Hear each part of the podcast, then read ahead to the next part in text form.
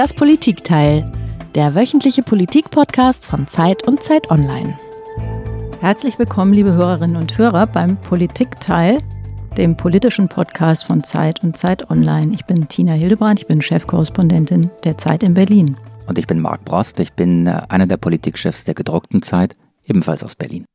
Ja, und diese Woche haben wir ein Thema, das uns so ein bisschen überrascht hat. Wir gucken ja im Moment alle natürlich immer auf Corona, immer auf den US-Wahlkampf. Wir gucken, was bei der CDU passiert. Und in der Zwischenzeit hat sich aber bei einer ganz anderen Stelle ein Thema entwickelt. Bei einer Partei, wo wir eigentlich dachten, läuft doch, denen geht's Gold. Die Rede ist von den Grünen. Ja, das Spannende ist, dass diese Partei von innen raus unter Druck gerät.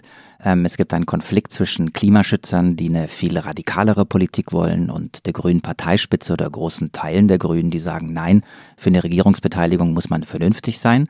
Es gibt Enttäuschung an der Basis, es gibt äh, Hoffnung auf eine radikalere und andere Politik. Da reden wir eben vor allem von der Klimaschutzpolitik. Und es gibt eine Befürchtung. Es gibt die Befürchtung, dass eine Partei entstehen könnte, eine neue Partei links von den Grünen, dass die Grünen sich sogar spalten könnten.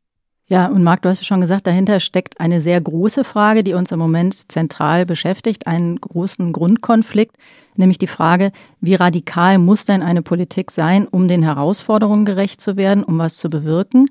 Und wie radikal kann sie sein, wenn sie nicht den Rückhalt verlieren will, wenn sie noch Mehrheiten erreichen will?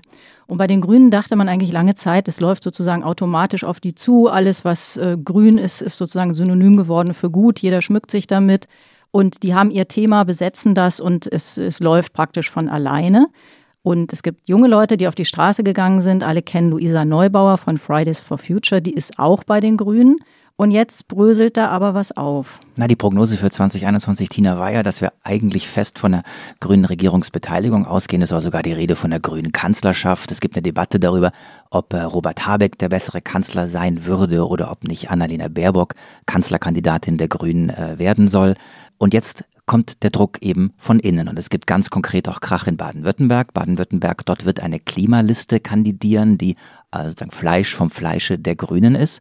Und die Grünen fürchten, dass bei dieser Wahl, das ist die nächste äh, Landtagswahl, die ansteht, dass ihnen das ganz massiv schaden könnte. Ja, und über all das wollen wir jetzt sprechen, denn im Politikteil sprechen wir ja immer eine Stunde mit einem Gast über ein Thema. Wir nehmen uns Zeit, um das alles richtig aufzudröseln. Und heute ist Robert bei uns, Robert Pausch, unser Kollege, der bei uns in Berlin sitzt. Er berichtet über die Grünen, kennt sich auch bei den anderen Parteien ziemlich gut aus und er hat gerade einen Artikel geschrieben, der ziemlich einen Wirbel gemacht hat.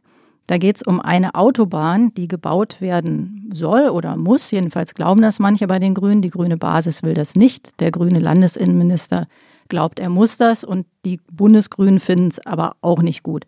Und das Tolle am Robert ist, er kennt nicht nur die Parteien sehr gut und trifft ständig unheimlich viele Leute, sondern er hat auch Politikwissenschaften studiert bei einer Koryphäe bei Franz Walter, dem Göttinger Politikwissenschaftler. Und Robert bringt also eigentlich alles mit, um uns heute hier das alles mal richtig aufzudröseln. Hallo Robert, schön, dass du da bist. Vielen Dank für die Einladung. Ja, und wie jeder Gast hast du uns auch ein Geräusch mitgebracht.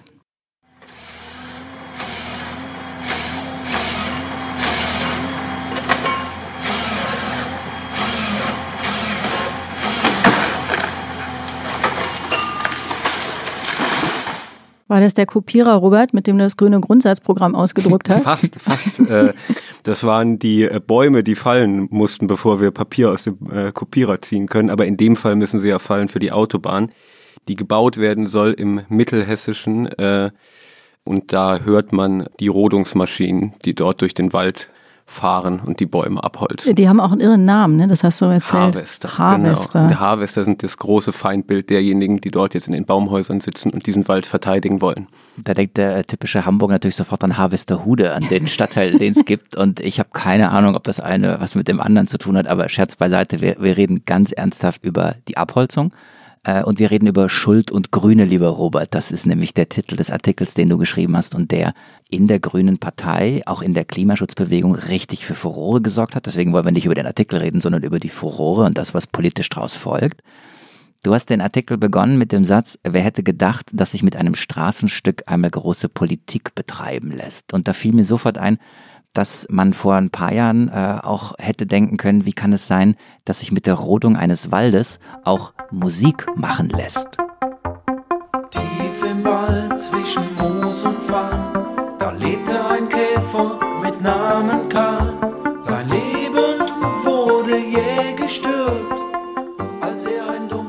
was Sie jetzt nicht sehen konnten, ist, dass äh, Tina und ich uns gegenseitig äh, angelacht und angegrinst haben, weil wir beide dieses Lied kennen, tiefe äh, 80er Jahre. Hintergrund ist damals äh, Streit um die Startbahn West in Hessen, Rodung eines Waldes und wenn man will auch so ein Grundmythos der grünen Umweltbewegung, der Kampf für den Erhalt der Natur und der Kampf eben gegen Infrastrukturprojekte. So, und jetzt wird, geht's wieder um den Wald, Robert, und wieder ist was los. Was genau ist los? Genau, es geht um den Wald, zumindest vordergründig. Da äh, es sind nur ein paar Hektar, 17 Hektar, glaube ich, äh, um die es geht. Dort sollen quasi zwei Autobahnen miteinander verbunden werden. Äh, ist in Mittelhessen, habe ich schon gesagt. Ich komme da aus der Nähe her, aus Nordhessen äh, und weiß darum, dass diese Gegend immer mal wieder als strukturschwach äh, beschrieben wird und äh, darum eben dieser Lückenschluss dort gemacht werden soll zwischen den beiden Autobahnen. So, und dagegen gibt es nun Protest, weil die grundsätzliche Frage dahinter steht, soll man im Jahr 2020 eigentlich überhaupt noch Autobahnen bauen? Und das beantworten eben gerade viele mit Nein. Und ähm, was sind das für Leute, Robert? Also was, äh, wer steckt dahinter? Was sind das? Ähm, wie alt sind die? Woher kommen die? Ähm, vielleicht kannst du uns mal so ein kleines Porträt der Aktivisten geben. Ja, also mobilisiert haben äh, dahin in den äh, Dannenröder Wald diverse Klimaschutzaktivisten, Klimaschutzorganisationen, Fridays for Future, ähm, Extinction Rebellion und so weiter, der BUND. Also das ist alles sehr breit. Konkret geht es aber bei diesem Konflikt, der sich jetzt gerade bei den Grünen stattfindet, um vor allen Dingen den Konflikt zwischen Fridays for Future und den Grünen. Bei Fridays for Future weiß man, das ist eine Bewegung von tendenziell hochgebildeten, tendenziell jungen Menschen, die seit äh, ja nun einigen Monaten auf den Straßen sind und darüber hinaus natürlich dafür werben, dass das Pariser Klimaschutzabkommen eingehalten wird.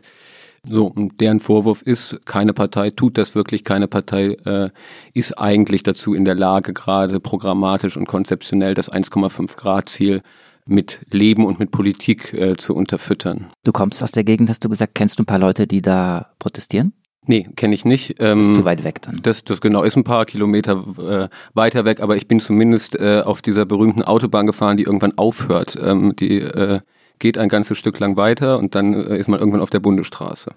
Und wenn du sagst jung, heißt das, sind das Leute, die eher so im, in Richtung Erstwähleralter gehen? Oder, also Marc und ich, für uns ist ja schon jemand jung, der irgendwie, naja, was sagen wir? Ja, jetzt muss ich erstmal sagen, dass du eine wahnsinnig junge Stimme hast, Tina, ähm, dass wir aber beide sozusagen äh, Kinder der 70er sind. Hm? Sagen wir der 80er. Der 80er? Ja, in den 70ern waren wir ja noch nicht so richtig bewusst aber am da waren Start. wir Kinder. Oder, aber da waren wir schon da, ja, genau. Also Robert, nochmal für uns Ältere. Ähm, Ja. was, was meinst du, wenn du jung sagst? Bei Fridays for Future ist es nun so, das sind im Wesentlichen Schüler, aber eben auch Studenten. Es gab neulich eine Umfrage zu den sozialen Hintergründen von Fridays for Future. Da gab es überraschend viele, die auch schon promoviert waren oder äh, promovieren. Also das heißt, das ist im Wesentlichen ein Milieu, was äh, einen Hochschulabschluss hat oder einen haben wird. Und das wird ja auch gerne immer als Kritik an Fridays for Future verwendet, dass das eben nicht repräsentativ sei und so, wobei man da sagen muss, Protest ist nie repräsentativ äh, und soziale Bewegungen haben immer äh, wurden immer von Hochgebildeten getragen, zumindest in den meisten Fällen. Es gibt ein paar Ausnahmen, aber das ist eine allgemeine Tendenz und nichts Besonderes und delegitimiert auch nicht das Anliegen dieser Bewegung. Und ansonsten ist mein Verhältnis zu den Grünen natürlich total verquer, weil ich auch sehe, dass Fridays for Future erst notwendig geworden ist, ähm, weil die Grünen das Thema nicht in der Ernsthaftigkeit, in die Breite tragen konnten, wie es gebraucht würde. Im Pariser Klimaabkommen verpflichtet sich die Bundesregierung ja, die Erderwärmung auf 2 Grad zu begrenzen und wirklich viel zu unternehmen, um sie auf 1,5 Grad zu begrenzen. Und das findet sich auch in Parteiprogrammen von wirklich vielen Parteien. Aber was wir dann sehen, ist, dass da- die Maßnahmen, die dann getroffen werden, halt in eine völlig andere Richtung gehen. Das verstört die Wissenschaft und das verstört uns, denn wir machen uns Sorgen um unsere Zukunft jetzt. Wir sehen eine Tendenz hin zur Union und als Bewegung, als Jugend müssen wir ganz klar sagen, wir können das so nicht akzeptieren. Das ist nicht authentisch, das ist einfach nicht gerechtfertigt und für das Klima ist es fatal, wenn jetzt mit der Union geliebäugelt wird und auf Kuschelkurs gegangen wird. Ja, das waren verschiedene Klimaaktivisten, allen voran Luisa Neubauer. Und die sagen kurz zusammengefasst, die Grünen bringen es nicht. Robert, was stellen die sich denn genau vor? Was ist deren Forderung? Die stellen sich vor, dass es eine Politik gibt, wo konkrete Maßnahmen drinstehen, programmatisch jetzt, äh, die dazu führen, dass man das äh, Klimaschutzabkommen einhält. So, ähm, das ist ja auch die Stärke von Fridays for Future, dass sie sagen, ihr habt diese Verträge selbst unterschrieben, was macht ihr denn jetzt eigentlich konkret? So, und das läuft jetzt seit einigen Jahren. Jetzt laufen wir aber auf diese Situation zu. Es gibt einen Wahlkampf, Programme werden äh, geschrieben und die sagen, jetzt macht mal. Und da muss man ehrlicherweise sagen, haben sie einen Punkt. Sie haben jetzt selber ähm, diese Woche eine Studie in Auftrag gegeben, die diese Woche veröffentlicht wurde, wo konkrete Dinge drinstehen, die es bräuchte, um diese Ziele einzuhalten. Da stehen dann Sachen drin, wie den Verkehr zum Beispiel bis 2035 um die Hälfte zu reduzieren. Oder ein CO2-Preis von 180 Euro statt bisher 25 Euro das ist alles relativ happig, aber das ist das, was es zumindest nach Ansicht dieser Wissenschaftler bräuchte, damit die Bundesregierung diesem Ziel nachkommt. Jetzt ist das Spannende, dass die Forderungen ja nicht aus der Fleischindustrie kommen oder der Autoindustrie, sondern sie kommen aus der Klimaschutzbewegung und damit aus dem Innersten der Grünen. Also sozusagen eigentlich diejenigen, die programmatisch aus Sicht der Partei das Richtige fordern, haben Forderungen an die Parteispitze und die Parteispitze sagt, können wir nicht ganz so erfüllen. Was, was genau ist die Entgegnung der Grünen? Wie rechtfertigen sie weniger zu tun. Sie sagen ja noch gar nicht, dass Sie weniger tun wollen, sondern Sie sagen erstmal gar nichts dazu. Also, ähm, beziehungsweise Sie sagen, ja klar, wollen wir das 1,5 Grad Ziel einhalten, aber wie wir das genau machen, das ist ja alles noch in der Diskussion, Wahlprogramme sind noch nicht geschrieben und so weiter. Darum ist das jetzt schon eine entscheidende Phase und im Übrigen natürlich auch ein strategisch guter Schachzug von Fridays for Future zu sagen, wir kommen jetzt mit der Studie, da steht drin, was ihr eigentlich machen müsstet nochmal zumindest aus unserer Perspektive. Und damit macht man im Prinzip äh, eine Vorlage und setzt auch die anderen unter Druck. Also das ist alles sinnvoll, wenn man dieses Ziel verfolgt. Und die Reaktion der Grünen ist, man wartet und äh, ja, ist, ist, ist weiter in der programmatischen Debatte. Grundsätzlich gibt es natürlich den Konflikt, dass die sagen, wir brauchen gesellschaftliche Mehrheiten dafür, wir brauchen Mehrheiten im Parlament.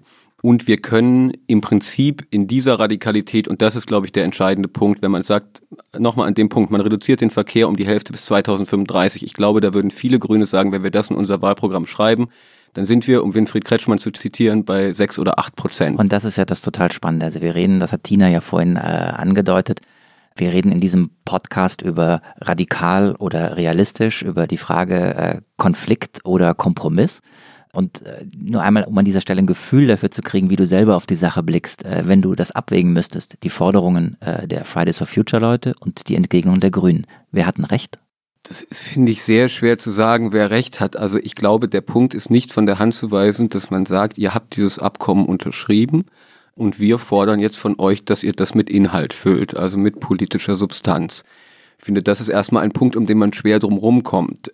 So, natürlich könnte die Politik auch sagen, das macht aber auch derzeit keiner, im Hintergrund im Übrigen ehrlich gesagt schon, dass sie sagen, naja, 1,5 Grad schaffen wir eh nicht mehr. Wir müssen jetzt äh, uns um zwei Grad kümmern, da haben wir schon alle Hände voll zu tun, sagte mir äh, in der letzten Woche einer der Grünen. Ähm, und das würde aber dazugehören, sich in diesem Punkt auch ehrlich zu machen. Und ich glaube, jetzt sind wir gerade in so einem Schwebezustand, wo im Prinzip auch die Union noch sagen würde, klar, 1,5 Grad machen wir natürlich, aber wie, das wissen wir auch gerade noch nicht so genau, müssen wir uns mal überlegen. So, und ich glaube, das ist die Lage gerade und aus der wird man irgendwann rauskommen müssen, weil die Zeit ja auch knapp wird. Also Fridays for Future sagt, die nächste Legislaturperiode wird die entscheiden und das ist auch für die Grünen eine besondere Vielleicht Situation. eine Sache noch, weil du gerade gesagt hast, man hört das im Hintergrund, das müssen wir, glaube ich, unseren Hörern einfach erklären. Wir als politische Journalisten führen sogenannte Hintergrundgespräche mit Politikern, indem man sehr vertrauensvoll auch einen Einblick in Denken und, und Strukturen bekommen kann. Aus diesen Gesprächen darf nicht zitiert werden, ist für uns aber wichtig, um einfach auch ja sowas wie Authentizität und, und politische Ziele abgleichen zu können. Ähm, wie ist es für dich, wenn du jetzt aber im Hintergrund hörst, naja, eigentlich haben die Fridays for Future Leute recht und im Vordergrund in Pressekonferenzen und offiziellen Statements noch was anderes kommuniziert wird? Ich glaube, das ist erstmal was Normales, dass sich äh, Hintergrund und Vordergrund voneinander unterscheiden. Ähm, ich glaube nur, das lässt sich nicht ewig durchhalten. Also ich glaube, man wird irgendwann in die Lage kommen, spätestens wenn Wahlprogramme geschrieben werden, dann wird man in die Lage kommen, dass sich diese Forderungen angeguckt werden. Dann gibt es Wissenschaftler, die das äh, durchrechnen wahrscheinlich, die Szenarien dazu entwerfen, ob das reicht. Und dann werden Hintergrund und Vordergrund ineinander schmelzen wahrscheinlich. Du hast ja gesagt, die Grünen würden am liebsten so ein bisschen abwarten, vielleicht auch erstmal gucken, wie entwickeln sich die Mehrheiten, welche Koalitionen rütteln sich.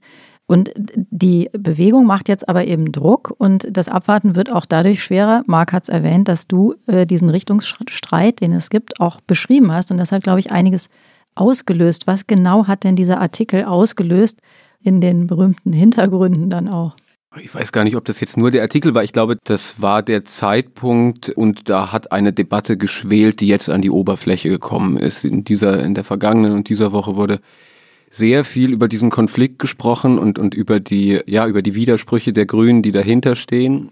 Und man merkte, dass die Grünen sich darüber sehr viele Gedanken machen und dass die diese Probleme auch sehen und sehr ernst nehmen weil man muss ja sagen, die Grünen haben in den äh, letzten Jahren, in den letzten zwei Jahren vor allen Dingen wahnsinnig davon profitiert, dass sie eben als eine Partei wahrgenommen, die all diese Probleme nicht mehr hat. Also es gibt keine Flügelkonflikte mehr. Wir wollen unbedingt regieren. Wir haben im Prinzip nicht mehr diesen urgrünen Konflikt von Spitze und Basis und so. Das war alles Teil der Stärke der Grünen und es könnte sein, dass das gerade wieder aufbricht und davor haben die Angst natürlich. Genau, jetzt gibt es das also offensichtlich doch und das ist auch deswegen so ungemütlich, weil es ja eine Reihe von Wahlen gibt. Es gibt natürlich die Bundestagswahl im nächsten Jahr, aber es gibt vorher auch noch Wahlen in Baden-Württemberg. Lass uns mal von der praktisch der inneren Beobachtung der Grünen auf die Außenbeobachtung kommen, der ja eine Partei sich dann in solchen Wahlen auch stellen muss. Da gibt es in Baden-Württemberg, wo als nächstes gewählt wird, gibt es jetzt äh, sogenannte Klimalisten, die sich da anmelden wollen und den Grünen Konkurrenz machen. Ist das, ist das gefährlich? Das ist, finde ich, schwer zu sagen, weil ich erstmal sagen würde, die organisatorischen Anforderungen zur nächsten Landtagswahl anzutreten, die sind echt hoch. Also die müssten bis Januar all ihre Unterschriften zusammen haben, Direktkandidaten in jedem Wahlkreis, in jedem Wahlkreis drei Mitglieder und so. Das ist alles nicht so einfach, ehrlich gesagt. Was ich interessant fand, ist, dass diese Partei bisher nur auf dem Papier gibt und Kretschmann, äh, also der Ministerpräsident, sich dazu bereits geäußert hat in der vergangenen Woche und sagte, es kann gravierende Folgen haben, es ist eine sehr ernste Angelegenheit.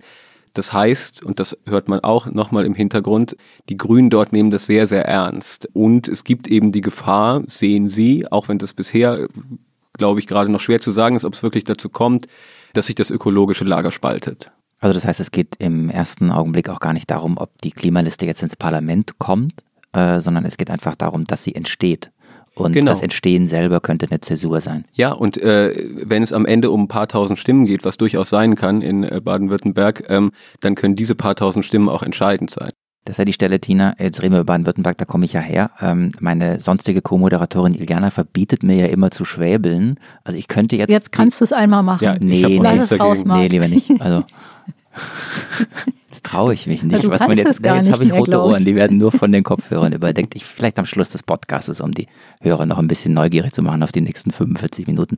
Aber im Ernst, ist das ein Zufall, dass die Klimaliste und diese Debatte jetzt gerade auf den Zeitpunkt der Baden-Württemberg-Wahl fällt, weil eben die Wahl die nächste ist? Oder hat es was mit der Politik von Kretschmann zu tun? Das hat definitiv auch was mit der Politik von Kretschmann zu tun, bei dem man ja sagen muss, er ist mit Abstand der erfolgreichste Grüne, ganz sicher. Aber steht eben auch für eine spezifische Spielart grüner Politik, die eben auf Mehrheitsfähigkeit sehr stark angelegt ist. Das ist ja äh, überhaupt nichts Falsches oder Verwerfliches. Aber man sieht, dass das eben auch zu Konflikten führt. Also insbesondere nun in dieser grün-schwarzen Koalition. Die Klimaliste äh, sagt, wir sind eine dezidierte Gründung gegen diese grün-schwarze Koalition und auch gegen diesen grünen Kurs von Kretschmann, weil es dort das Gefühl gibt, äh, selbst wenn die Grünen stärkste Partei sind in dieser Konstellation, wird das Profil verwaschen, ist am Ende eigentlich nicht mehr klar, was das wirklich knallharte ökologische Profil der Grünen ist. Kretschmann würde sagen, ja, man muss eben erstmal mehrheitsfähig werden und dann kann man auch mehr durchsetzen. Aber das, was nun real durchgesetzt wird in äh, Baden-Württemberg, das ist denen eben zu wenig.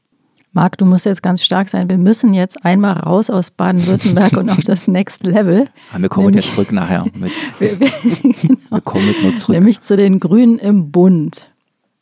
Wenn sich heute Ihre Themen in den Programmen vieler anderer Parteien wiederfinden, muss Sie das nicht ärgern.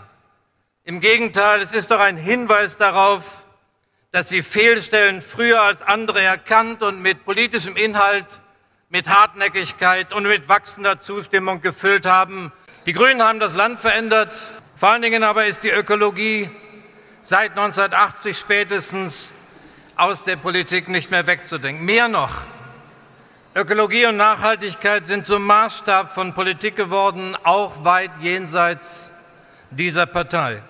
Ja, das war unser Bundespräsident Frank-Walter Steinmeier. Man hat den Eindruck, er möchte am liebsten gleich beitreten. Ja, das war bei den auf Grünen. dem Marktplatz oder so marktschreierisch Ganz, nee, das würde, war ne? beim 40. Geburtstag der Grünen. Ah, okay. Da waren wir auch dabei, Robert. Ne? Wir Mhm. beide haben das gehört. Und äh, ja, Steinmeier war wirklich sehr äh, begeistert. Und bei den Grünen hatte man das Gefühl, da wird es manchen schon fast ein bisschen zu viel, so Mhm. staatstragend belobigt zu werden. Und ein bisschen hat man sich schon gefragt, sind die vielleicht wirklich ein bisschen zu Mainstream geworden? Wir waren ja beide in der Halle dort und es gab, fand ich, so eine ganz lustige Szene, als Joschka Fischer dort auf die Bühne ging und sagte, ihr müsst Verantwortung annehmen, ihr müsst regieren wollen und fragte man sich, zu wem redet denn der gerade eigentlich? Also alle, die dort in dieser Halle saßen und ein grünes Parteibuch hatten, wollten regieren, wollen regieren. Das ist ja das zentrale Motiv gerade Macht wollen, Macht annehmen und so, woraus eben auch eine Stärke entsteht. Aber natürlich kann man sich fragen, wenn der Bundespräsident nun eigentlich überhaupt nichts mehr an denen zu kritisieren hat, ob das dann eigentlich ein gutes oder ein schlechtes Zeichen ist. So, ähm, Der Bundespräsident, der ja mal in der SPD war, Genau, bevor er sein man Mandat jetzt ruhen lassen musste für sein Genau. Amt. Na, das Spannende ist ja eben an diesem 40. Geburtstag der Grünen, den ich nur aus der Distanz verfolgt habe, ihr wart in der Halle, habt ihr gerade gesagt, dass eben in der Halle sozusagen der, der Konsens versammelt war und das ganze Realpolitische. Und das ist insofern ja schon interessant, weil es bei den Grünen früher ja auch bei Veranstaltungen mal anders zuging und das eine Partei war, die ja auch auf internen Veranstaltungen es hat richtig krachen lassen und zwar manchmal sogar im Wortsinne. Ja, und dann bekam ich diesen Farbbeutel aufs Ohr, da war ich also wirklich sowas von sauer.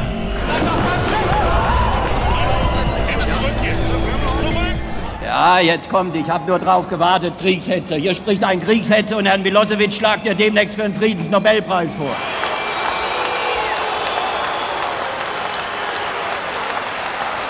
Und was ich euch als Außenminister bitte, ist, dass ihr mir helft, dass ihr Unterstützung gebt und dass ihr mir nicht Knüppel in die Beine werft. Ja, das war Joschka Fischer, du hast ihn schon erwähnt, Robert. Da war echt was los bei den Grünen. Er hatte einen Farbbeutel ans Ohr gekriegt. Man wusste kurzzeitig nicht, ob er jetzt wirklich äh, auch möglicherweise verletzt ist. Das war bis dahin eine der brutalsten Szenen, die wir so in der Politik, in der deutschen Politik erlebt hatten. Ist das jetzt eigentlich ein Fortschritt, dass nun inzwischen alles so ge- gesittet zugeht und alle regieren wollen? Oder ist das eben doch auch ein Hauptproblem, dass sich eben dieser Widerspruch innerhalb der Grünen anscheinend gar nicht mehr so richtig abspielt? Ja, ich glaube, die Grünen tun ja heute immer noch so, als sei das gar nicht so. Also wenn man auf dem letzten Parteitag zum Beispiel war, in Bielefeld, da wurde immer noch so eine Kontroverse Da inszeniert. war ja auch der Farbbeutel, ne? Genau, stimmt. Äh, Man muss und bei diesem Farbbeutel, glaube ich, noch sagen, einmal, damit man es zeitlich einordnen kann, das war 1999. Die, Mhm. Reg- die äh, Grünen waren gerade in die erste rot-grüne Regierung gekommen und es ging um den Auslandseinsatz im äh, ehemaligen Jugoslawien, Kosovo und einfach generell die Frage, wie halten wir es mit Krieg oder Frieden? Also eben auch ein, eine ganz fundamentale Auseinandersetzung, Genau. die die Friedenspartei Grüne führen musste. Und Fischer hatte sich eben damals für eine deutsche Beteiligung äh, ausgesprochen, beziehungsweise hatte die Auslandseinsätze der Bundeswehr gut geheißen. Das war Regierungslinie. Und dann krachte Mhm. es in Aber, Bielefeld. aber nochmal zu deinem Bielefeld, zu dem Genau, in, aktuelleren in, in, in Bielefeld. dem Bielefeld äh, sah man dann, es war wirklich alles wahnsinnig harmonisch. Und trotzdem wird so getan, ähm, also es wird dann immer wieder gesagt, wir Grünen streiten uns ja so gern und so stimmt überhaupt nicht mehr. Also das ist, und auch da würde ich sagen, ich weiß nicht, ob das gut ist. Also sowas wie äh, der Bielefelder Parteitag 1999 war bestimmt nicht gut, aber es zeigte eben auch die Zerrissenheit der Partei und in diesen ganzen Fragen, also in diesen mehrfachen Häutungen der Grünen, die es ja gab. Also nach dem Münsteraner Parteitag, nee, Neumünster war das dort nochmal acht Jahre zuvor, 1991 war das, dort zogen ja äh, schon die Fundamentalisten aus, dann nach dem Kosovo-Parteitag zogen wieder ein Teil aus. Und wenn man dann am 40. Geburtstag, wo wir die Steinmeier-Rede gehört haben, auf dieser Veranstaltung war, dann standen manchmal noch so ein paar versprengte ehemalige Urgrüne rum und die wirkten dort ganz verloren in dieser Veranstaltung, in dieser wahnsinnig präsidialen Veranstaltung. Mit einer stand ich dann dort an der Theke und die sagt dann, naja, so ist das halt heute jetzt irgendwie ähm, und, und zuckte so mit den Schultern und man wusste auch nicht so richtig, ob sie das jetzt gut findet oder schlecht. Aber natürlich haben sich die Grünen dort sehr verändert. Ob das zu viel Veränderung ist, ob das nun zu viel Realismus ist oder so, ich wäre da unsicher, ehrlich gesagt, weil es ist schon so, dass, glaube ich, ein Stück Stärke dieser Partei ist eben auch ein Produkt der neuen äh, Geschlossenheit. Und man sieht ja immer wieder, dass Parteien, die das können, ähm, wirken stärker. So und insofern würde ich sagen, das ist eine ist eine schwierige Frage, wobei man nämlich auf der anderen Seite natürlich sehen muss, in genau wenn dieser Konflikt jetzt wieder an die Partei herangetragen wird, eben von Fridays for Future, sieht man eben auch die, die Fallstricke dieser Strategie oder dieses Häutungsprozesses. Ich habe noch eine, eine persönliche Frage, Robert, bevor wir gleich auf sozusagen auch die Inhalte kommen und nochmal Radikalität versus das neue Normal, was man an dieser Stelle unseren Hörern, glaube ich, sagen darf und auch sagen muss, ist, du bist Jahrgang 1991, du bist äh, 29 Jahre alt, bist äh, sehr jung. Und wie blickst du eigentlich? Aber nur aus deiner Perspektive, Perspektive an, ne? genau. Ich bin sehr alt. Ihr seid im besten Alter. Wie blickst du sozusagen auf diese Kämpfe der Vergangenheit? Ist das für dich einfach ganz weit weg oder hast du Verständnis für diese Häutungen, die es geben musste? Ich finde ja grundsätzlich bei Parteien, wenn ich mich mit Parteien äh, beschäftige und so, fange ich immer erstmal ganz viel an zu lesen und versuche die Geschichte auch zu verstehen und das mitzudenken dabei, weil ich glaube ehrlich gesagt, dass man Parteien nur auch, auch als Produkt ihrer Geschichte und eben der Kämpfe vergangener Jahre verstehen kann. Und das muss man bei den Grünen, glaube ich, wissen, wenn man wissen will, warum sie sich heute so präsentieren, wie sie sich präsentieren muss man eben diese ganzen Kämpfe kennen und muss man auch wissen, wer sie mal waren, woher sie kommen und so weiter. Im Übrigen, warum auch diese Kontroverse heute so existenziell ist für die Grünen, weil sie ja da eben genau ihre eigene Geschichte in die Augen gucken. Also sie waren nun diejenigen, die früher Hüttendörfer gebaut haben und heute sind sie diejenigen, die die Polizisten losschicken, die die Hüttendörfer räumen müssen, während gleichzeitig der Geschäftsführer der Grünen in diesen Wald fährt und sagt, ich finde die Autobahn auch nicht gut. Also diese ganzen Dilemmata der Grünen versteht man eben nur, wenn man auch ihre Geschichte kennt. Das ist mir klar, dass, äh, dass das Entspanntere wäre, wäre weiterhin auf der Straße nur die Forderungen zu sagen, anstatt äh, wie ich es umsetzen möchte. Aber ich glaube nicht, dass wir Zeit haben für diesen gemütlichen Weg. Wir können nicht abwarten, bis wir die alteingesessenen PolitikerInnen im Parlament äh, Stück für Stück bewegt haben. Wir müssen jetzt handeln und wir müssen jetzt verändern, wie und für wen Politik gemacht wird. Und äh, da müssen auch Aktivistinnen dran mitwirken. Ja, das war nochmal ein, einer der jungen Aktivisten, Jakob Blasel, der ähm, nochmal erklärt hat, wie man eben Druck auf die Partei ausübt. Und du hast vorhin diese, wir haben ja über die Klimalisten gesprochen in Baden-Württemberg und du hast gesagt, die Partei guckt ihrer eigenen Geschichte in die Augen und das tut sie eben möglicherweise noch an einem Punkt. Deswegen ist da, glaube ich, so ein kleines Trauma verborgen. Die Grünen waren ja die Partei, die im Grunde der SPD von Helmut Schmidt eine Generation geklaut hat. So haben wir uns die Geschichte immer erzählt. Und jetzt hat man eben den Eindruck, oder das ist, glaube ich, das, was im Raum steht, die Frage, wiederholt sich die Geschichte an der Stelle vielleicht doch ein bisschen und passiert denen jetzt genau das Gleiche? Und wenn man dann noch sieht, dass wir eine kränkelnde SPD haben und eine Linkspartei, die es ja auch gibt, aber auch die auch nicht zu riesiger Form aufläuft, dann fragt man sich so ein bisschen, ist der Spaltpilz ein, ein spezifisch linker Pilz? Das auf jeden Fall. Also das ist, glaube ich, ganz sicher ein spezifisch linker Pilz. Wobei man ja die Frage stellen kann, ob das grüne Lager nun ein linkes ist, aber eben in dieser Tendenz kann man ja durchaus was Linkes sehen, äh, dass es dann so gewisse Reinheitsvorstellungen gibt. Wobei man ja sagen muss, diese Reinheitsvorstellungen, die sind ja nicht irgendwo hergezaubert, sondern zum einen physikalisch unterfüttert und zum anderen Gegenstand von Verträgen, die Staaten unterzeichnet haben. So, also insofern wäre ich da immer vorsichtig zu sagen, ja, ja, jetzt sieht man da wieder die, die äh, Jungen mit ihren utopischen Forderungen und das ist ja typisch äh, links das Sektierertum und so. Genau, aber ich würde sagen, was natürlich interessant ist, ist, wenn man den Blasel eben hört, der sagt nun, man muss auch bei den Grünen rein und eben dort Sachen verändern und so. Das ist eben die eine Perspektive und die gibt's bei Fridays for Future ja auch. Es gibt einen schon ein Sturm auf grüne Listen. Das erzählen einem ganz viele Grüne, dass sie sagen, hm, die wollen alle auf unsere Listen. Das erzählen einem im Übrigen auch Leute von der Linkspartei. Und dann gibt es den anderen Teil in, in der Bewegung, die sagt eben genau das nicht. Wir müssen den Druck von der Straße äh, hochhalten und wir dürfen eben uns nicht sofort in die Parlamente begeben, sondern eben aus der Straße auf die Parlamente Druck ausüben. Darauf wollte ich nochmal so ein bisschen hinaus. Die Tatsache, dass es da äh, auf diesem, sagen wir mal, linken Spektrum eben so viele Formationen gibt, führt es aber dazu, dass man eigentlich eine große Bereitschaft hat für die Themen, vielleicht sogar Mehrheiten für die Themen, aber die eben nicht in der Lage sein werden, das praktisch die PS auf die Straße zu bringen. Schiefes Bild bei den Grünen.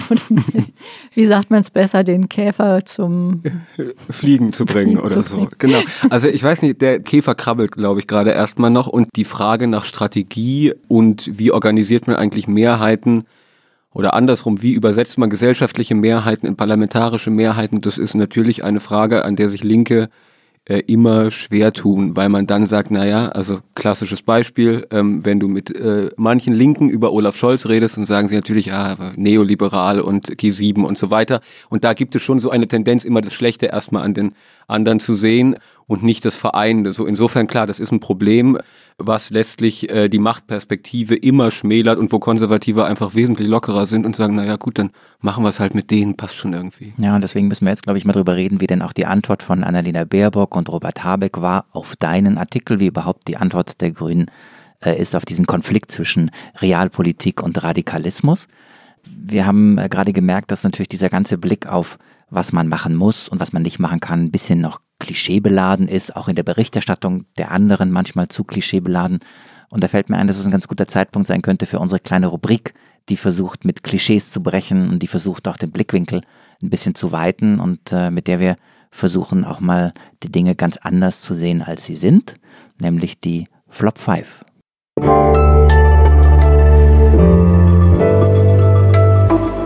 Die Flop 5.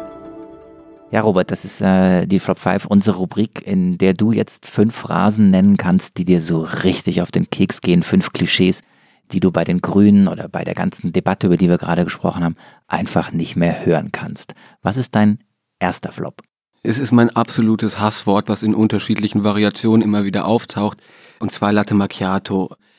Das äh, war ja gerade bei den Linken und deren Tendenzen zum Sektierertum und so, das ist nun wirklich das Klischee, was von insbesondere von Linken immer wieder äh, gegen die Grünen aufgerufen wird, sie seien eben eine Partei, die äh, im Prenzlauer Berg vor allen Dingen unterwegs sei und so und äh, quasi nur gut situierte Bürger und so weiter. So, dass man kennt dieses Klischee. Und damit machen es sich Linke oft wahnsinnig einfach und tun so, ist ein bisschen besser geworden in den letzten äh, Jahren, aber es gibt es immer noch, tun so, als wäre Klimaschutz grundlegend ein Anliegen von oberen Schichten und das verkennt einfach ehrlich gesagt die Realität. Und im Übrigen trinkt ja auch keiner mehr Latte Macchiato. Also es ist auch ein Getränk, was nun äh, als Klischee auch nicht mehr funktioniert. Wir trinken hier Robert, Wasser genau, und was ist denn da? Der Robert oder? hat aber ich eine Kaffeetasse. ich bin ohnehin ein Filter. großer Filterkaffeetrinker, insofern, ähm, obwohl Hast ich in Berlin-Mitte wohne. Ne? Gibt's auch. Hast du denn außer Filterkaffee auch noch einen zweiten Flop für uns? Ja, auch ein schlimmes Klischee, Verbotspartei.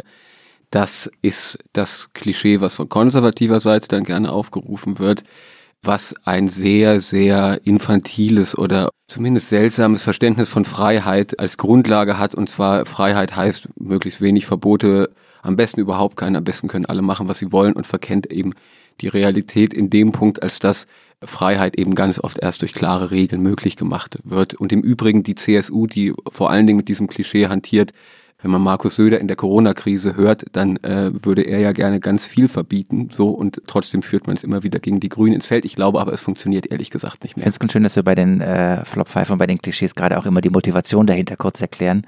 Ähm, Latte Macchiato, Verbotspartei hatten wir. Was ist der dritte Flop? Der dritte, ist eher so eine Floskel, ähm, aber Klischees und Floskeln äh, stehen ja manchmal auch in einem Zusammenhang. Das hört man von den Grünen wiederum häufig in unterschiedlichen Variationen, sowas wie, dafür sind wir nicht zuständig. Also wenn man mit hessischen oder Baden-Württemberger oder auch Berliner Politikern über irgendwelche Probleme redet, sagen sie, ja, ja, das wird alles in Berlin entschieden. Oder dafür ist Brüssel zuständig und so. Und das ist alles überhaupt nicht falsch, das ist sachlich völlig richtig.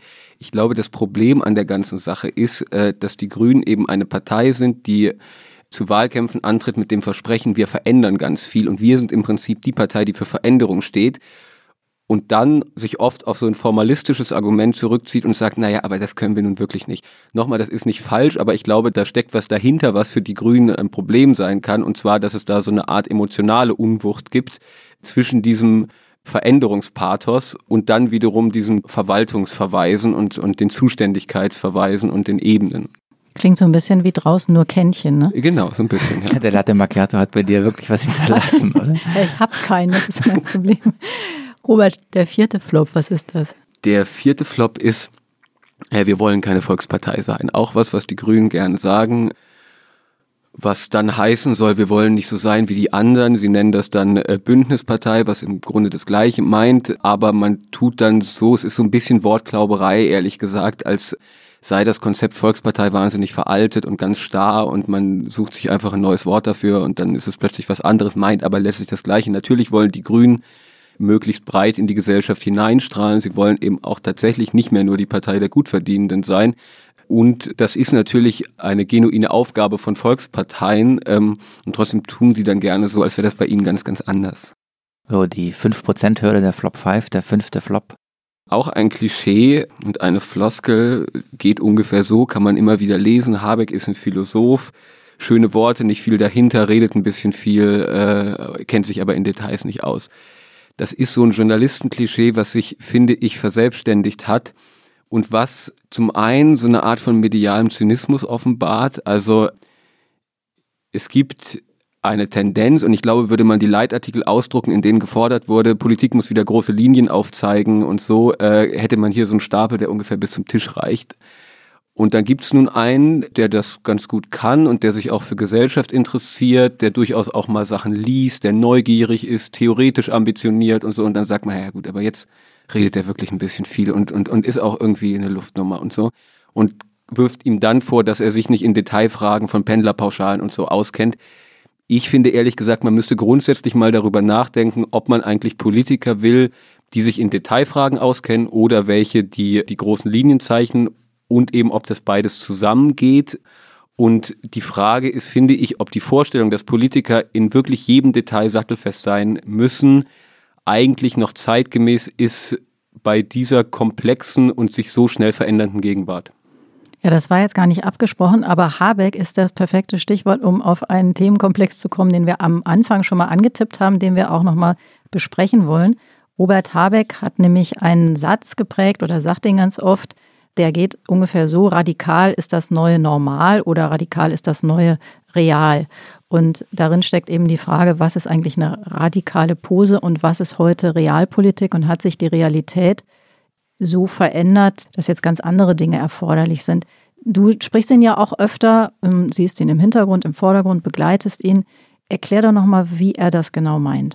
Er meint das so, ich würde eher sagen, er hat es so gemeint, dass er sagt, die Herausforderungen der Gegenwart sind so äh, gravierend, so tiefgreifend, dass es im Prinzip radikale Maßnahmen braucht, die das bisherige äh, Modell von Politik eben in Frage stellen, beziehungsweise darüber hinausreichen, was man bis jetzt an so grundsätzlichen Reformvorhaben drehen, an Stellschrauben und so weiter gewohnt war. Das ist im Prinzip die Gegenwartsbeschreibung von Habeck, beziehungsweise war sie lange Zeit. Ich würde sagen, es ist sie heute ehrlich gesagt nicht mehr, weil das in den Hintergrund getreten ist und ehrlich gesagt muss man sagen, wahrscheinlich würde Habeck heute sagen, realistisch ist das neue realistisch, weil von dieser Radikalität, die dort ja implizit drin steckte, nicht mehr viel zu spüren ist, beziehungsweise sie ja auch wirklich nie richtig programmatisch unterfüttert wurde, sondern eher, es war, es war ein rhetorischer Trick, äh, zumindest bis jetzt.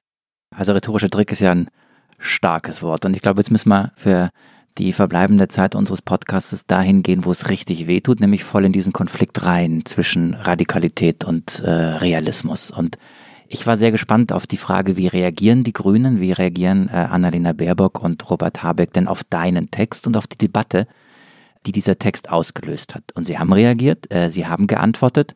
Und ich mag kurz mal nur die ersten vier Zeilen dieser Antwort unseren Hörern vorlesen. Ich fand es nämlich ein bisschen gruselig. Sie haben geschrieben, ein Gespenst ist mal wieder aus der Gruft gekrochen, die Grünen seien zerrissen zwischen Pragmatismus und Protest, zwischen Regierung und Opposition. Gerade wird dieser Spuk am Verhältnis zum Autobahnneubau und dem Dannenröder Wald in Nordhessen festgemacht. Allerdings verkennt die Debatte Grundlegendes, die Aufgabe der Grünen als Bündnispartei in einer realen Welt. Das ist schon sehr, sehr staatstragend oder salopp formuliert unfassbar lahm. Wie ist es bei dir angekommen? Unfassbar lahm würde ich gar nicht sagen. Ähm, ich finde, dass den Punkt, den Sie dort machen, der ist absolut legitim zu sagen, der demokratische Rechtsstaat ist in einer Krise und die Verfahren, die er hat, die sind wichtig und die brauchen wir auch und wir können uns darüber nicht hinwegsetzen. Das sagt aber ehrlich gesagt auch keiner. Das sagt auch Fridays for Future nicht, dass sie sich über die Verfahren hinwegsetzen sollen. Ich finde äh, zwei Sachen daran interessant. Zum einen eben, was ich gerade eben schon kurz sagte, äh, radikal und realistisch taucht da drin überhaupt nicht mehr auf, auch nicht mehr als Motiv, sondern das ist eben ein Verweis darauf, dass Politik dort entsteht, wo Widersprüche zusammenkommen, dass man die zusammenbringen muss als Partei, dass das die Aufgabe der Grünen sei und dass das auch historisch immer so war. Finde ich überhaupt nicht falsch, aber was das im Rahmen der Möglichkeiten an konkreter Politik bedeutet, steht da nicht drin. Muss es von mir aus auch nicht, ist ja noch ein bisschen Zeit trotzdem steht die Frage im Raum, bleibt weiter unbeantwortet. Über der Ursprungsfassung dieses Textes äh, stand als Arbeitszeile, wir können es nicht allen recht machen. Ich Hier habe glaube, ich drüber geschrieben. diese, ah, die äh, würde aber quasi symbolisieren, äh, was in diesem Text äh, drinsteht. Und das Mhm. ist ja gar nicht der Anspruch der Klimabewegung, es allen recht zu machen, sondern das Richtige zu tun. Genau. Und ich glaube, was das Richtige ist, das ist eben tatsächlich nicht so leicht. Also ich finde, der Punkt, den die dort machen, und der ist diskussionswürdig, ich glaube aber, darüber bräuchte es tatsächlich eine Debatte, ist, wie versöhnt man diese Pole? Gibt es dort überhaupt einen Modus, diese Pole zu versöhnen von Leuten, die sagen, es braucht jetzt diese 1,5 Grad Politik, übersetzt nochmal Reduktion des Verkehrs um die Hälfte und so weiter. Und diejenigen, die sagen, das, das funktioniert nicht, äh, das können wir nicht machen, der Wirtschaftsstandort geht den Bach runter und so weiter. So, und die Grünen positionieren sich dann dort im Prinzip in diesem Text in der Mitte, auch interessant. Also ähm, äh, sagen nicht, äh, ihr seid unsere Leute und 1,5 Grad machen wir ab morgen, ähm, sondern sagen, wir müssen es eben zusammenhalten. Und das wird, finde ich, eine interessante Frage, wie sie das im Wahlkampf machen, weil Fridays for Future wird den Druck hochhalten im Wahlkampf. Und bisher bestand ja die Wahrnehmung, Fridays for Future ist im Prinzip so eine Art grüne Bewegung auf der Straße. Grün jetzt im Sinne von parteipolitisch grün. Und das, glaube ich, ist eine Wahrnehmung, die in den nächsten Wochen und Monaten aufbrechen wird.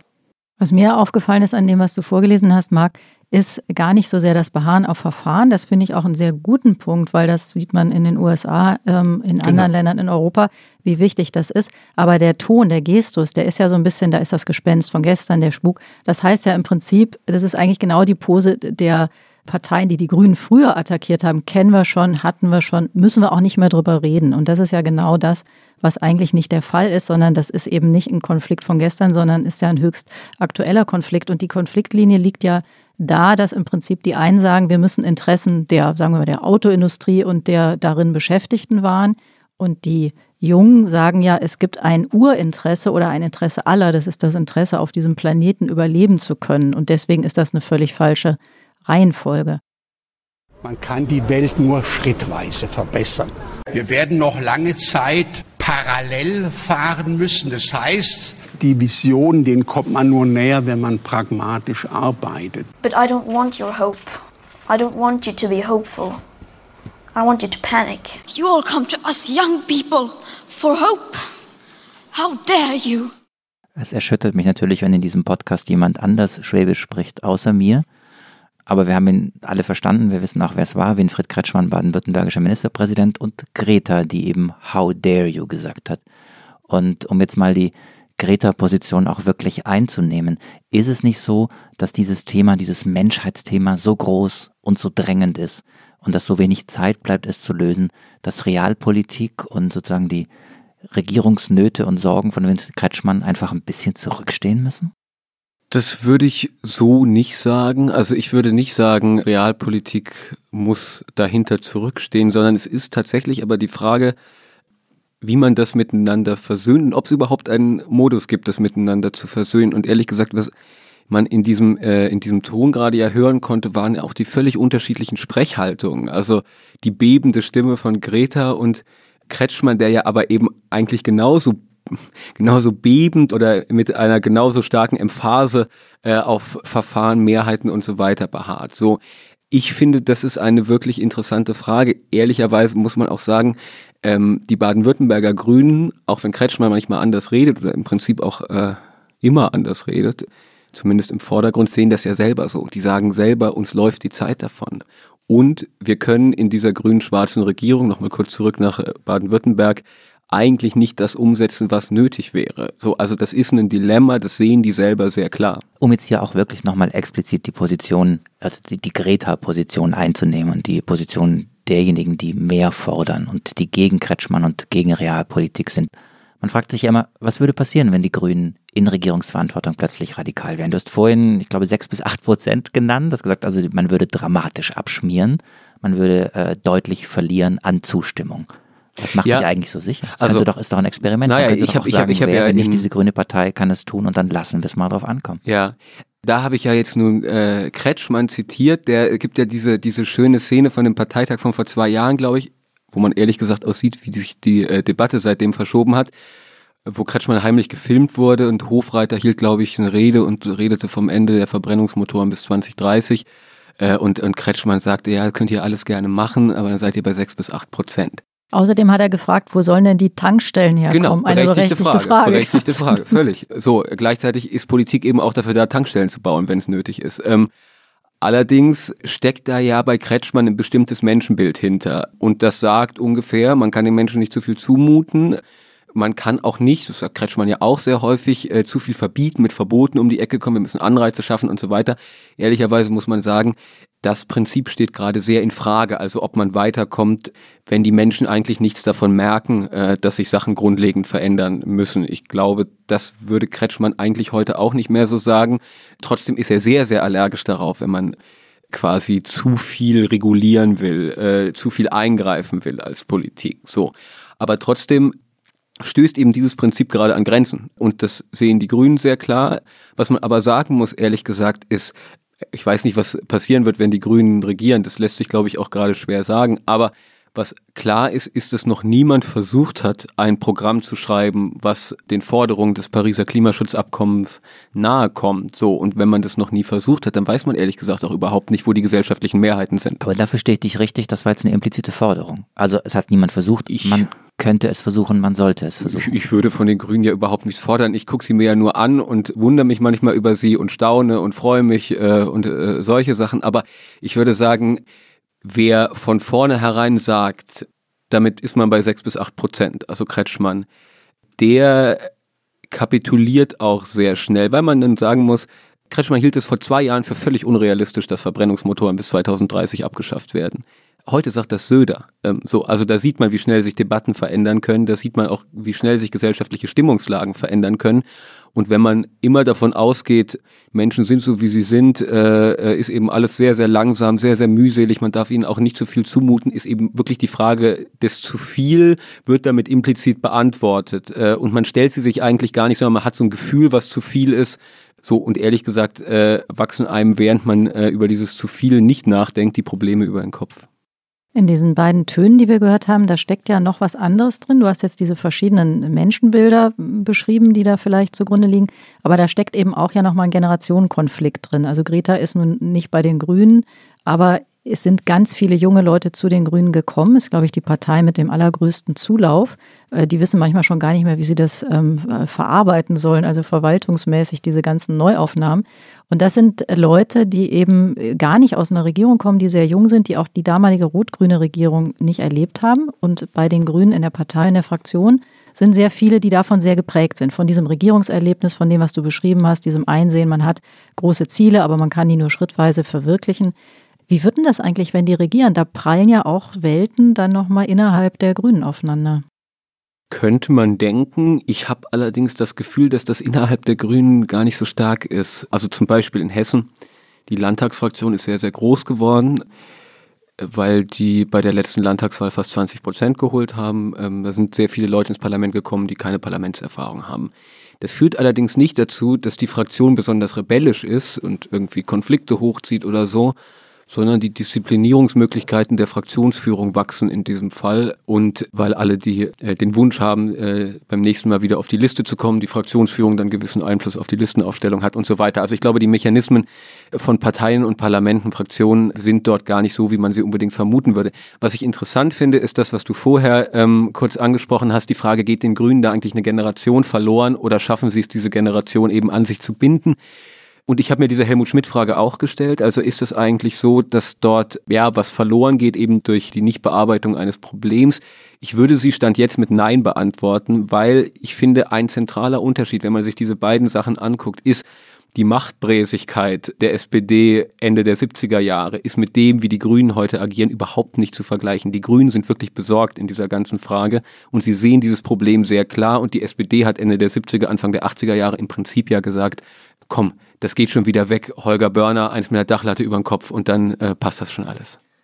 Das ist ein Riesenkonflikt, auf den das Ganze zuläuft oder in dem man im Grunde schon ist. Der Konflikt zwischen radikal äh, Klimaziele umsetzen und radikal umsteuern in der Klimapolitik und vernünftige Politik machen, pragmatische Politik, konsensuale und kompromissbereite Politik. Wie wird der Konflikt ausgehen? Schwer zu sagen. Ich glaube, er wird auf jeden Fall in den nächsten Monaten stärker werden, ähm, weil ich glaube, selten waren in einem Wahlkampf Programme so wichtig, weil jetzt die, die, der Klimaaspekt ist, glaube ich, der zentrale daran, aber nicht nur, weil die Programme daran gemessen werden, welchen Beitrag sie dazu leisten. Und Fridays for Future es sehr gut versteht, diesen Konflikt zwischen Ihr habt dieses Klimaschutzabkommen unterschrieben. Euer Programm steht im eklatanten Widerspruch dazu. Wie löst ihr den auf? Diesen Konflikt zu politisieren und zu verschärfen. Und das ist für die Grünen nun eben eine wirklich unangenehme Lage, weil sie bis jetzt eben da sehr gut drumrum kam und man äh, sagte irgendwie, auch das, der Klimaschutz ist jetzt ein Thema, Fridays for Futures auf den Straßen, das zahlt alles auf das Konto der Grünen ein. Und da wäre ich skeptisch, ob das noch genauso ist und ob das noch in zwei, drei Monaten genauso sein wird. Ich habe noch eine konkrete Frage zu Baden-Württemberg, weil das die nächste Wahl ist und eine konkrete zur Bundespolitik. Und deine Heimat. Genau, komm Marc. Ihr wollt, dass ich Schwäbel, aber eigentlich wollt ihr es nicht. Ihr wollt es nicht. Ähm, ihr würdet davonlaufen und wahrscheinlich unsere Hörer würden abschalten. Aber wir haben noch zwei wichtige Fragen, bevor die Hörer abschalten. Also Baden-Württemberg. Ich habe immer versucht, mich jetzt in die Perspektive einer, einer, einer, einer Hörerin, eines Hörers aus Baden-Württemberg reinzuversetzen. Also sagen wir mal, ist jemand aus, junge Frau aus Heidelberg hört uns jetzt zu, stellt sich die Frage, wie wird die Landtagswahl ausgehen? Also wird Kretschmann ein Angebot machen können an die Klimaaktivisten, um eben die Stimmen noch zu bekommen? Was, was kann er tun?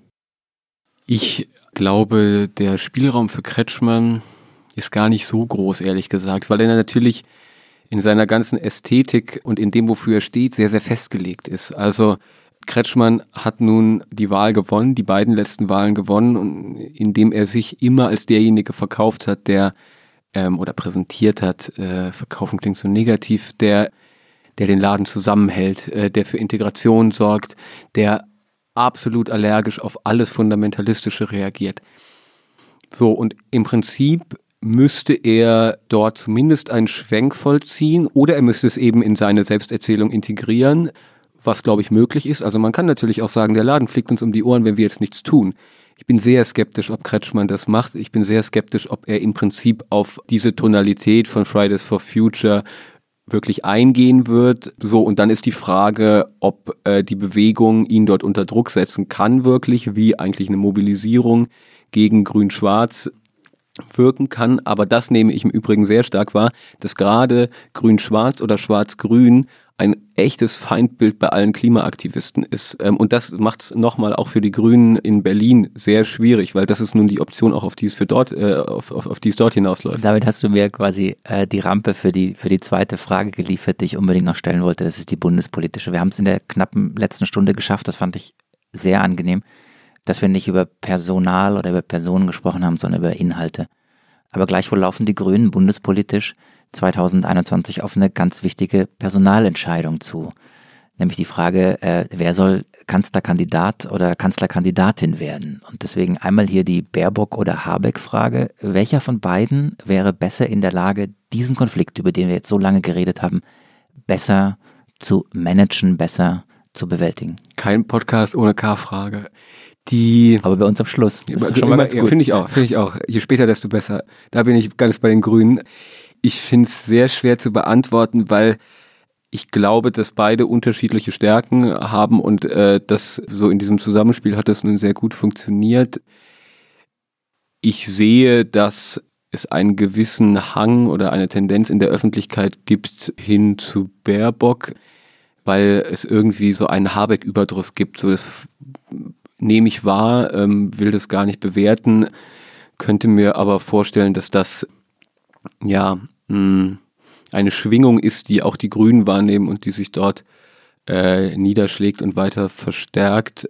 Aber ehrlich gesagt finde ich, K-Fragen-Debatten haben immer etwas sehr, sehr Spekulatives.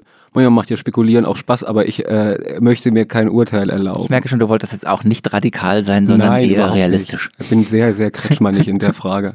Ja, also die K-Frage bleibt bei uns offen, aber sonst sind, glaube ich, wenig Fragen offen geblieben. Wir haben es geschafft, in einer Stunde uns einmal von äh, Hessen über Baden-Württemberg bis zum Bund und wieder zurückzuarbeiten. Liebe Hörerinnen und Hörer, das war das Politikteil der schwäbische Podcast von Zeit und Zeit Online. Nein, der natürlich der politische Podcast von Zeit und Zeit Online, denn sonst, Marc, müsste es ja das Politikstückler heißen, oder? Absolut, absolut.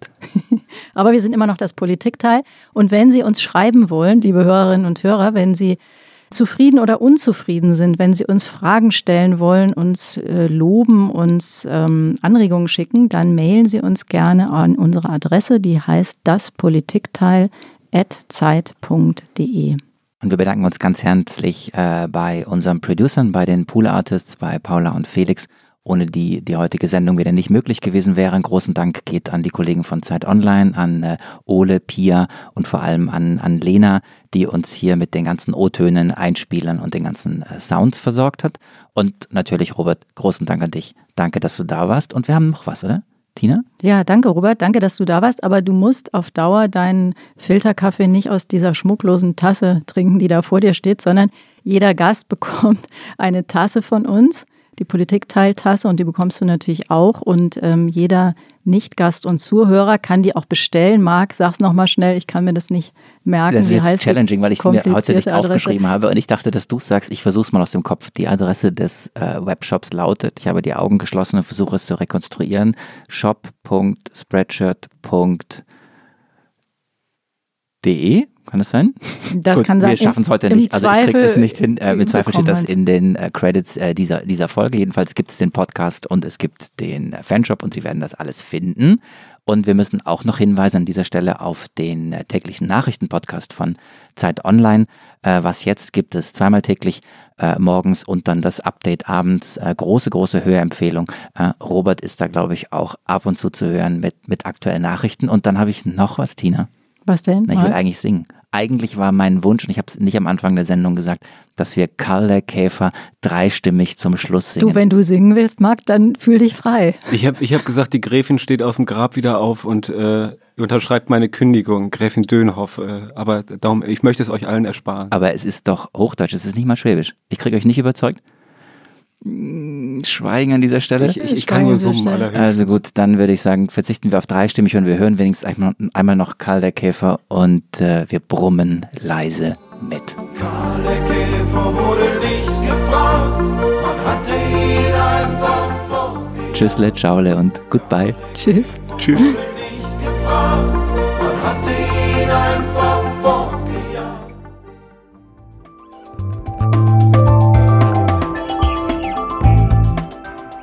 Das Politikteil ist ein Podcast von Zeit und Zeit Online, produziert von poolartists.de.